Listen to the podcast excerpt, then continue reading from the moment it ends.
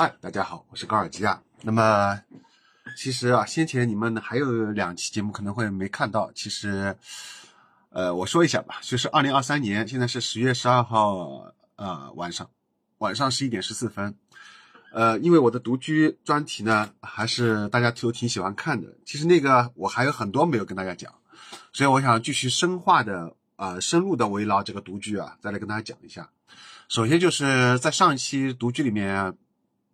我其实还没有仔细的跟大家讲，就是我这这么多年来，将近这十八十九年来，到底的独居生活是怎么过的，对吧？那么这一期节目呢，先给大家先来讲第一趴啊，这个我因为我会要讲很多很多。第一个是什么呢？就关于音乐部分，就是说我这十九年里面，呃，主要做的事情，在家里做的事情，呃，我觉得也谈不上工作吧，因为因为他没有给我实质性实质性带来带来那个。就是很多的收入是吧？他基本上可以说，甚至连养活我都很难。但是我却为中国的独立音乐，或者为这个世界的独立音乐、摇滚音乐，我感觉我是做出了贡献的。我是有资格说出这些话的，因为我整整花了十八、十九年来，大部分的时间都是围绕推广啊这些小众的、冷门的独立音乐去做这件事情的。而且这个事情呢，本身是就像我。开始说的这个东西不能给我带来实质性的那个呃收入啊，就甚至说可能连一份麦当劳打工可能赚的钱都会比这个 做这件做做这件事情啊，做了十九年这些这个事情本身带来的收入多。那我为什么还要去做这件事情呢？所以我就很想围绕这一点啊跟大家来谈一下。而且这个也也是我就是后来为什么我独居，包括为什么我辞职的一个重大原因，重要原因就是跟这个摇滚音乐有关。呃，我先跟大家。讲一下啊，就是，呃，我是在九八年接触到摇滚音乐的，而且我在上期节目我不知道跟大家提了一个人没有，就是有一个很重要的人叫 A L A 啊，Ella。我在九八年左右是通过一本杂志叫《印象世界》啊，这本杂志当时通过这本杂志呢啊认认识到他的，然后他带我就是进入了摇滚大门，啊，进入接触到摇滚音乐之后，我开始迷上了这种音乐。呃，他当时给我推荐的是英伦摇滚 （Britpop），还有就是 Post Rock 后摇，还有就是华丽摇滚 （Glam Rock） 啊，然后还有一些是让我想想，还有一些日本视觉系的音乐吧，嗯，呃呃，还有什么嘛？嗯，哦，还有那个 Four AD 的一些后朋克啊，呃，Dream Pop 啊，啊，这些东西也给我推了一点，对。但是他钉鞋倒是修给子没怎么给我推，哈哈，修给子是我后来呃通过另外一个朋友叫 D A C H D A C H Y 豁达乱败的一个单曲啊，通过他呃开始了解到这个音乐，但是等到我自己喜欢，又是过了很多年，所以我知道摇滚音乐这个东西本身是门槛很高的，呃，其实所大家所了解的摇滚音乐呢，呃，可能只是冰山一角，哪怕我现在花了将近二十年。我听了少说也有几千张唱片啊，不夸张的说，至少有几千张，可能都已经上万了。我没有统具体统计过，因为你想，我这十九年来大部分时间都是围绕音乐的，每天不是在听音乐，就是在写音乐评论。你们能想象这种生活吗？整整二十年什么都不干，每天就是醒过来第一件事情。啊，洗漱完毕，然后坐在电脑前面就开始听音乐，听完音乐，然后觉得好听的就把它记录下来，就是做一个文档，把它整理出来，哎，打个分是吧？自己还打个分，再写点评论，就每天就只干这个事情，让你做二十年，我我不知道，而且这个做这二十年做这件事情，不能给你带来任何收入，也不能给你带来名气啊，就名和利都没有的，呃，甚至你还要孤孤啊，就是单身这单身二十年。当然，当中偶尔会有点插曲，但大部分都是你一个人，是吧？就这个，我不知道有多少人可以会忍受得了。呃，但是这件事情我还是把它做了，而且而且而且一做不止十九年，已经二十多年了。那么，所以我给大家推讲一下，讲一下，就是这个我这十九年来做的主要的事情啊，就是说这个围绕摇滚音乐。那么，呃，后来经过艾拉推荐之后呢？呃，他带我推荐了这些冷门音乐之后呢，呃，我其实另外一期节目也有谈到过，其实我应该专门做一期节目来谈艾了，好吧？因为关于他这个人，他给我推荐这个东西，我觉得做一期节目，呃，至少至少要做一期节目啊，好吧？那就作为作为这样吧，呃，我觉得可以作为咱们这个独居的围绕音乐话题的，再再把它细分为几期。我估计在一期里面要讲完这个半个小时、一个小时都是不够的啊。所以咱们还是把它细分为从，就是围绕我独居里面的第一趴也是重要的一趴，就是摇滚音乐啊。然后这个事情里面的第一步就是 L A L A，我要重点先围绕它来跟大家谈一下，就是。我不知道大家有没有，就是说你生命当中会觉得有一个人会对你特别重要，他开始引领你，就是说像你的精神导师，对精神导师，因为 A L A 啊，我一直是想为他单独来做一期的，然后呢，所以说我就觉得那还是单独来做一期吧。那么 A L A Ella 啊，他他我认识他时候他是高二吧，对，高三都还没有，应该是高二，在九八年的时候，那会儿呢，我呢。九八年的时候是大学毕业啊，也就是说我那会儿我是大学毕业，然后呢我处于一个空档期，因为那个时候呃考试还没有考完，还有几我是因为我是自学考法律的华东政法的自学考，所以当时还有几门课程没考完，然后时间比较充裕，我大部分时间都是在去读书图书馆嘛，我们这边的上海金山石湖的工人文化宫的图书馆，我基本上去那边泡的比较多。所以这段时间就比较空嘛，然后他其实也比较空，因为他学学习成绩很好，他应该是学霸，所以他的时间也比较多。但是就很奇怪，为什么一个学霸却喜欢上了摇滚音乐，是吧？他内心当中却有种叛逆的东西啊，他接触了这种亚文化。然后我跟他是具体具体给大家介绍一下怎么认识的，因为我在呃，这又要说到王菲了。然后王菲呢，我又要单独做一期节目，你们知道吧？其实我做独居这个东西真的是话题非常的浅，我只停留在表面。如果你们真的要想去了解我的独居的前前前后后，那真的要做，那你们至少要看我二十到三十期节目，好吧？如果大家现在想想看我二十到三十期节目呢，请打想看，还是这样啊？我很希望能看到满屏幕的想看，好吧？因为我真的这个东西要很细化，好吧？那我就跟大家先介绍一下，就是。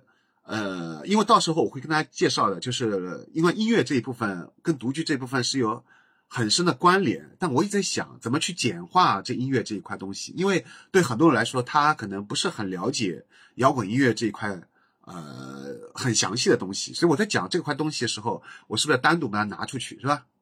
呃，所以我觉得还是这样吧，就是我跟大家介绍一下，就是我是。呃，王菲啊，对我的影响是最深刻的。就我所有的音乐的，就是转折点或者一个重要的一个转变点是王菲。但我的起点是什么呢？是小虎队。哈 哈小虎队是九零年啊听到的。然后我小学、幼儿园的时候呢，都是很讨厌音乐的。我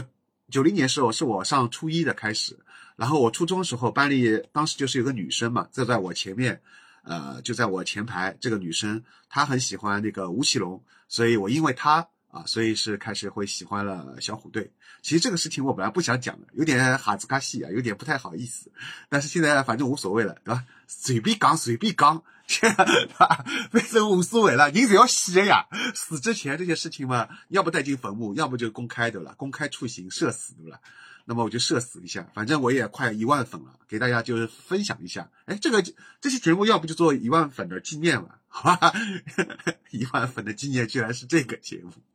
我自己都没有想到，我一直在想，一万粉到底做什么纪念的东西呢？对吧？那就跟大家分享一下啊。然后，呃，这个说起来还是尽量简练啊。然后因为喜欢吴奇隆，然后喜欢小虎队，然后开始喜欢音乐了，就是从从以前讨厌音乐变成了喜欢音乐。然后到了高中时候就开始喜欢王菲跟范晓萱啊，然后再到了大学时候。就是开始，因为王菲的一张专辑叫《浮躁》，然后就开始彻底喜欢上了这种音乐。因为之前一直听的都是一些台湾的女创作歌手，或者说台湾的呃流行音乐的女歌手为主，主要是女生 vocal。我一直很喜欢女生，对吧？那么王菲的那张《浮躁》专辑改变了我对摇滚的这个认知，或者说改变了改变，应该说改变我对音乐的认知，我就会发现。原来，哎，还有世界上还有这种音乐，因为我之前听的都是 pop 流行音乐嘛，啊，虽然说摇滚音乐和流行音乐其实是相差不大的，但还是有差别的，好吧？其实还是有差别的，这两个东西我觉得还是一个天一个地，好吧？当中是有交集，但还是差别还是挺大的。所以说后来就是因为我到处去找王菲的这张专辑《浮躁》，找不到嘛，然后正好看到《音像世界》当时杂志上面它有一个后面有一个交友。然后有一个人写了，他说他希望能找到也喜欢王菲、小红梅啊，还有 Marilyn Manson 啊，他提了几个乐队的名字，对吧？他说还有什么的山羊皮啊之类的。他说喜欢这类音乐的人，希望能交笔友。然后通过这一个交友启事啊，印象世界最后面的，然后我就认识了这个，然后我就发现他的那个流，当时他要找的这些，其中那个就是包括他提到的 CT 啊，Cocteau Twins，然后他特别提到了，因为是王菲嘛，所以我当时眼前一亮，哎呀，我想我正要找一个喜欢王菲的一个人，对吧？然后发现一块。最要命的是什么？发现他的那个落款地址啊，就是交友的写信的那个地址，居然是上海金山石化的，就是跟我同住在这块地方的。你们要知道，上海是很大的，对吧？然后上海不是有十几个区嘛？那个时候，每个区又很大，但是大部分都在市区嘛，郊县嘛就这么几块地方。然后我印象当中，大家都会觉得在郊县就没有什么人听摇滚音乐，对吧？就整个区，比如说金山区，我们现在我不我没有统计过人口啊，大概二三二三十万，这二三十万人当中。光是喜欢听摇滚音乐的，大概一百个人都不不不到。如果再细再把里面细分，喜欢听他提到的 Marilyn Manson 什么啊山羊皮这一些的，我估计大概十个人都不到，甚至五个人都不到，是吧？就整个金山区几十万人里面，大概能万分之一，真的是万分之一。不仅是万分之几十万、十万分之一、几十万分之一里面能找到一个，结果就被我找到了，因为我正好也看《印象世界》那个时候，然后我就觉得，哎呀，这个世界就很奇妙，那么那么偏僻、那么乡下一块地方，居然也有人喜欢这种音乐，所以就开始给他通信，到后来也见面了，然后他就把那个很厚的一个九五年吧，还九六年的一个《印象世界》的合订本啊借给我看，那本就是我的摇滚圣经，你们懂吗？摇滚圣经啊！我把那本核定本翻来覆去看了不知道多少遍，啊，就很喜欢，呃，然后，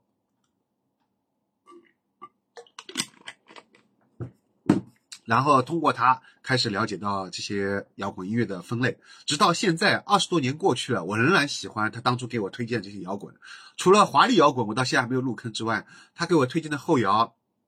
英伦摇滚，还有那个呃叫什么，嗯，让我想想啊。呃，可能啊，主要是英伦摇滚和后摇吧，这两个东西都是我到现在还是很喜欢的啊。而且我后来也围绕这两个音乐类型去做了大量的写了下大量的音乐评论，就是把你的热爱转变成了你想做的事情，而且这个事情你没有去考虑过是不是会给你带来收入，你压根不考虑 啊，你压根不关心它能不能给你带来钱，但你就想做呀，你就是喜欢呀，这个就这个就是发自你的初心，对吧？你初心就是欢喜，有啥办法呢？哪怕没钞票，对吧？那么还是欢喜做，所以就是这样。那么后来，呃，但是很可惜的是，差不多认识他大概三到三年左右，三四年左右嘛，就是他等到他读大学，读到大二，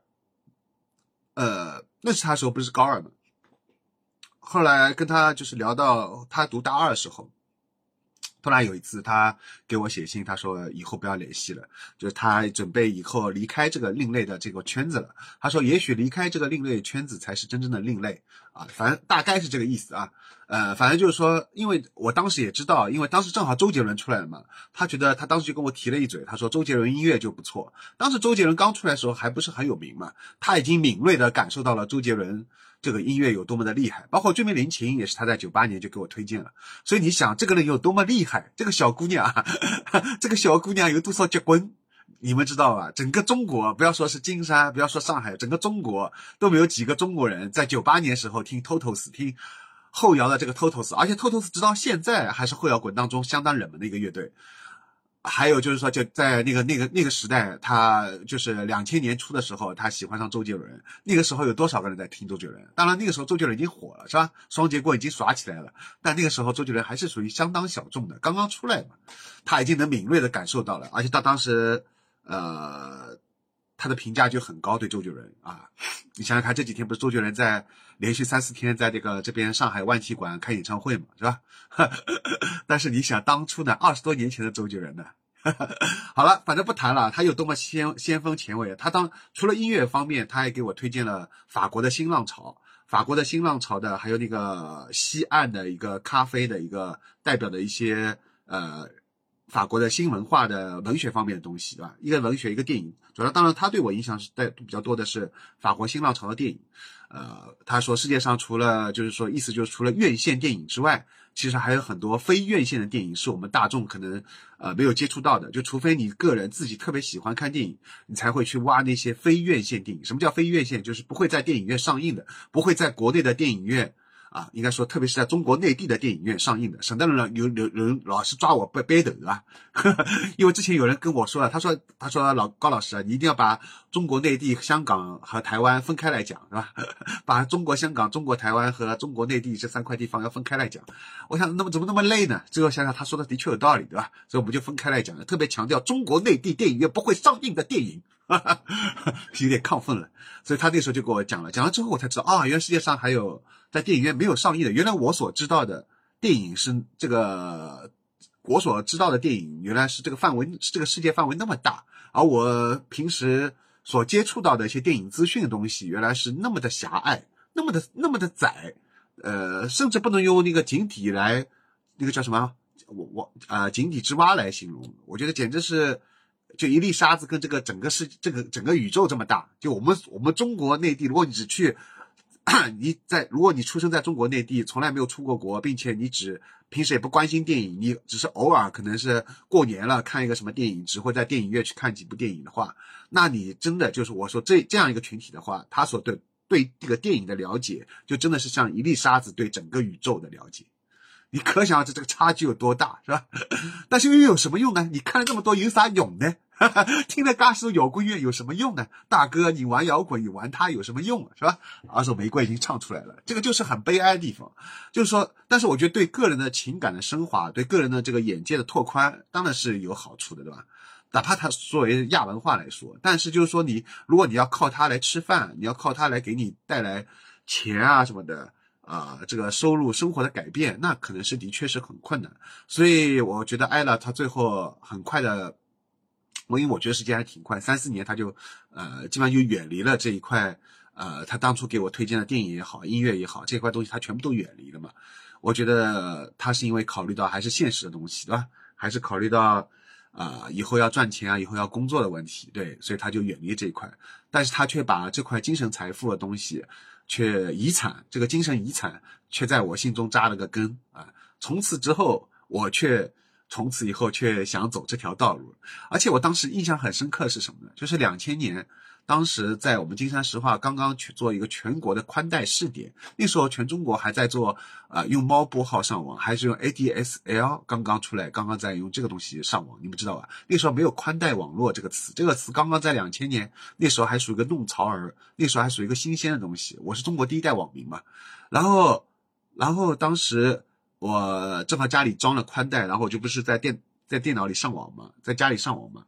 然后当时就忙着在在聊天室里 搞小姑娘聊天呢，晓得吧？跟跟小姑娘聊天，压根就忘了在网上要去挖一些音乐。而且当时两千年要在网上找音乐也蛮困难的嘛。然后他他，然后但是他就提醒我嘛，因为两千年时候他还没有呃放弃这一块，他的热度还挺高。我说挨了啊，所以他还问我，他说：“哎呀，大哥啊，他说你有没有在网上去找一些？”这些小众另类的，听到什么小众另类的好听的音乐，推荐给我啊！他当时还还这么跟我说，然后他还说啊，有没有一些香港的，比如说像 AMK 啊，什么亚龙大那些那些香港地下乐队，他说你有没有找到一些就是这些作品啊？能不能就是下载下来给他给他听一下什么的之类的？然后我说好啊好，然后他提醒了我，我才想起来，我想哦对哦，我装了宽带，其实我主要目的不是为了泡妞啊，当然。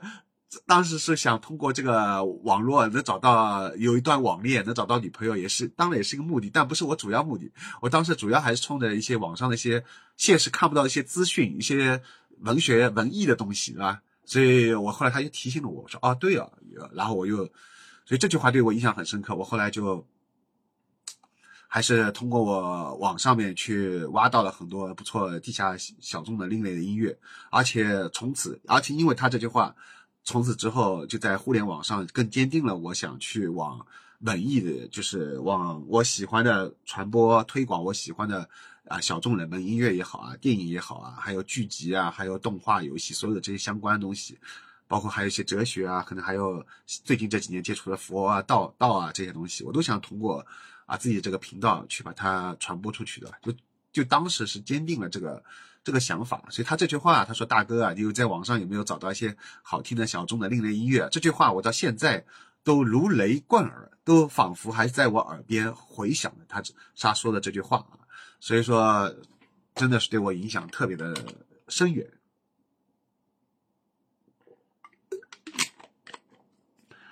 呃，但所以后来我就很蛮伤心、蛮难过的，因为他在二零零二年左右吧，他后来突然提出，啊，跟我写最后一封信了，而且他以后可能就不接触这些摇滚东西了。我当时觉得，哎呀，我身边从此以后就少了一个人，对吧？我身边以后再也没有一个人啊，和我在能促膝畅谈这些东西，在面对面的能聊这些东西没了。呃，这么一一晃，你看，从二零二二年到现在二零二三年，二十多年过去了，我身边仍然没有这样一个人出现。因为我所认识的大部分人，他们都住在上海市区，而只有唯独我住在金山，对吧？所以我不可能说，我现在想去找一个人，你赶快现在家里就出来，我们十分钟约在哪里就碰头，因为我们金山很小嘛，所以可以现在打电话发个微信，五分钟十分钟，我们只要都在金山石化的话，哪怕你住在租金都没关系，对吧？我们现在。约约一个中间的地方，约在那个，比如说张掖啊，或者是三阳那边，都至少半个小时，肯定能见面，能碰上了。但在市区就不行，市区至少要一个半小时到两个小时。所以市区对我来说就像是去另外一个国家，就像卢总说的，真的是我们这边就是像另外国家一样，像国家到国家一个地方，真的太遥远了啊！甚至还不如苏州到上海市区那么方便。我们真的金山到这边。真的太远了，我之前吐槽了整整花了两个小时的金山石化那期节目没有发出来的，你们如果点想看的话，我点想也可以发想看。我现在就把金山石化那期节目发出来，讲的也特别长，特别长，特别长，就讲我老家的这期节目啊，所以要讲东西太多了，对吧？好，那么艾拉就在啊零二年就跟我道别，道别之后，后来偶偶然在 QQ 上遇到他，他还问过我有什么。好看的日剧啊，推荐给他。还有，我记得他当时我们也讨论过米兰昆德拉，不是正好前段时间米兰昆德拉逝世嘛？呃，然后我们在二十多年前的时候就讨论过了他的那个小说啊，就是生活在别处啊什么的。然后当时看他的一些小说就看不看不太懂，因为它里面有很多一些政治的东西嘛。那我当时还比较单纯，对这而且对政治的东西也不太感兴趣。当时还是一个头脑发热的一个摇滚加文学青年啊，所以说。呃，还对政治东西还不是太感冒也许现在来看的话，我就能秒懂，秒懂。所以这个东西真的是你需要经历很多之后，你再去看这些作家的东西，你就慢慢能理解他们为什么当中，包括博尔赫斯也是，博尔赫斯为什么在他小说当中加很多历史，也会加很多政治的东西，都是跟他当时生活那个比较集权的专制这个时代有关系，对吧？呃，我不我不了解那个米兰昆德拉当时是不是生活在是，他因为应该是捷克还是哪里对吧？也是在一个东欧的比较当时比较比较集权的一个国家里面，所以我觉得在那样一种那种高压的这种环境当中，所以你再去理解他看他的小说，就马上能秒懂啊？秒懂秒懂，文都讲懂啊懂啊，懂啊 懂啊，对吧？所以刚才所以所以说呢，就是。啊，我想说的是，就当时在讨论米兰昆德拉的时候，艾拉就说过，他说晦涩太晦涩了，他就用晦涩两个字啊，我印象很深刻。后来想想，其实不晦涩，只是因为我们就是经历没到这一步，那个时候大家都很单纯啊，还把这个世界想象的很美好，想象一点都不黑暗啊，想象的非常的美好，就理想和现实差距还没有看到啊。等到你冷认清了这个冷酷的现实之后，黑暗的这一面东西之后，你慢慢再去看他们那些书。就能了解到了，是吧？就能就能秒懂，啊，真的秒懂。好，所以说，呃，差不多，反正就零二零三年，他就跟我道别了嘛。后来虽然偶然 QQ 上联系一下，然后我就失去了一个精神导师，然后我自己就不得不自己去 代替艾拉这个位置，我去变成一个精神导师，我去把我的。所了解的很多东西去传播出去，所以我就变成了代替了他，你们知道吧？呃，当初艾拉对我的影响有多深，我就希望能把我现在就是对大家的影响有多深，就是这个这个意思，对吧？就希望能把这些优秀的这些东西，无论是音乐，无论是电影，还是说文学等等，想做的东西太多了啊！所有所有这些东西都归归在一个叫“游城隧道”的一个这个东西下面。然后把它全部传播出去，很多人是通过播客了解到我的。其实，在播客之前的话，我花了很大量时间都在网站上面，就是在做那个 trip hop 的音乐的优声隧道网站上面，对吧？所以关于 trip hop，你看这个谈起来又要谈另外一趴了，而且是呃优胜隧道 trip hop 的这个东西，我已经做了那个在我的高尔基啊这个 B 站频道里面已经有这个专栏了，而且我现在也在考虑是不是要分出去，你们能不能给我一点建议？现在弹幕上打一打，就是到底要不要分？就是关于优胜隧道。啊，特别是关于神游吹泡，就吹泡的这一块内容，是不是单独拿出去在 B 站再去建一个新频道，还是说还是放在这个 B 站的我高尔基啊这个频道里面？我现在非常想了解大家是怎么想，好吧？所以你们打发发弹幕，还有发评论，告诉我一下，我想听到更多人的你们的想法，因为我现在其实很矛盾。当初卢总建议我把日本婚姻这一块从我的高尔基亚这边分出去之后，我就一直在想，是不是也要把神游吹。神游吹泡，还要把那个，呃，日剧日影，日剧日影，不好意思，我因为我病还没完全好，还有点咳嗽，嗓子有点哑了。日剧日语那一部分我已经单独拿出去了，我现在已经在今天时候刚刚发了这个新节目，啊，但是播放量很低啊。然后接下来还有之前发的日本婚姻也拿出去了，然后我计我计划当中还有两块内容也要拿出去，一个是地外文明，还有一个就是 trip hop，所以我现在征求一下大家意见。那么，trip hop 和这个地外文明是不是要单独一样把它拿出去，还是放在这个高尔基亚这个本来频道里面？好吧，你们请给我多一点意见和想法，好吧？好，那么说完这个之后呢，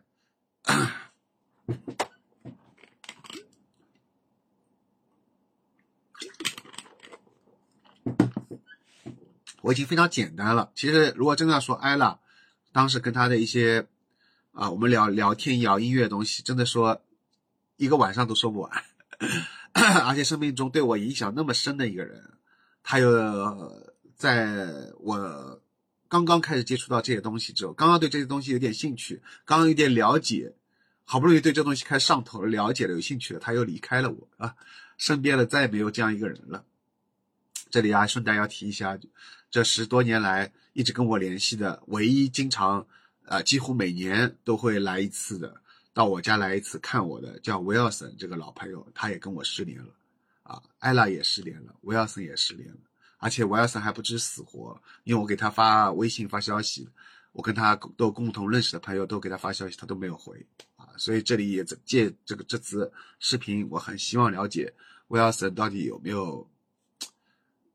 到底是怎么样一个情况啊？如果大家说了解他的话，那给我发一个消息，让我心里踏实一点。我到现在都不知道威尔森的下落，是吧？下落不明，因为不是他的直系亲属的话，是不可以去当地的公安局去查这些消息的，这属于，呃，每个人的保密信息啊。所以我，但我很想知道他到底今年怎么样了。后来，整整一年了，都失去了联系了，对吧？从三月份，应该说一月份之后，微信后来就没有回消息了。所以说，就真的是我希望在座所有人，大家都珍惜好身边的一个很重要的一个朋友啊，呃，人和人的相聚是不容易的，嗯，而且有这样一个两个人，他又很关心你，又跟你很谈得来，尤其像无论是啊维尔森还是说艾拉，他这两个都是我生命中特别宝贵的两个人，很珍贵的两个人，但是都很可惜，现在都失联了，所以这期这两期这期节目也献给。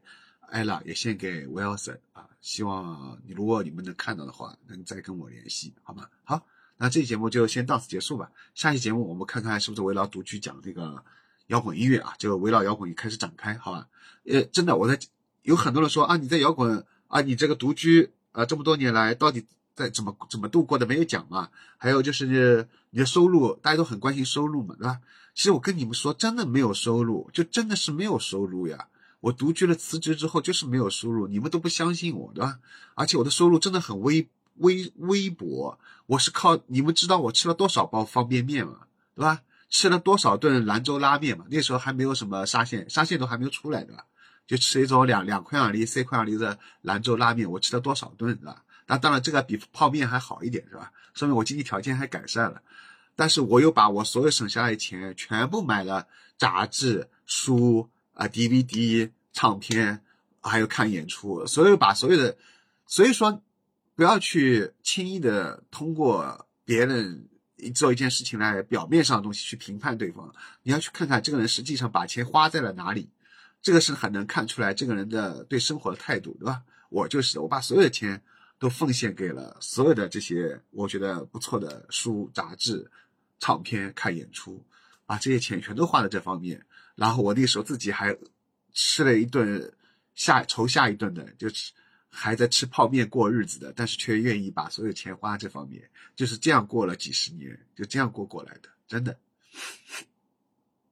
好吧，好，那其他就不再多说了，下我们下次围围绕这个东西专门来谈一下啊。好，拜拜拜拜，三十分钟了。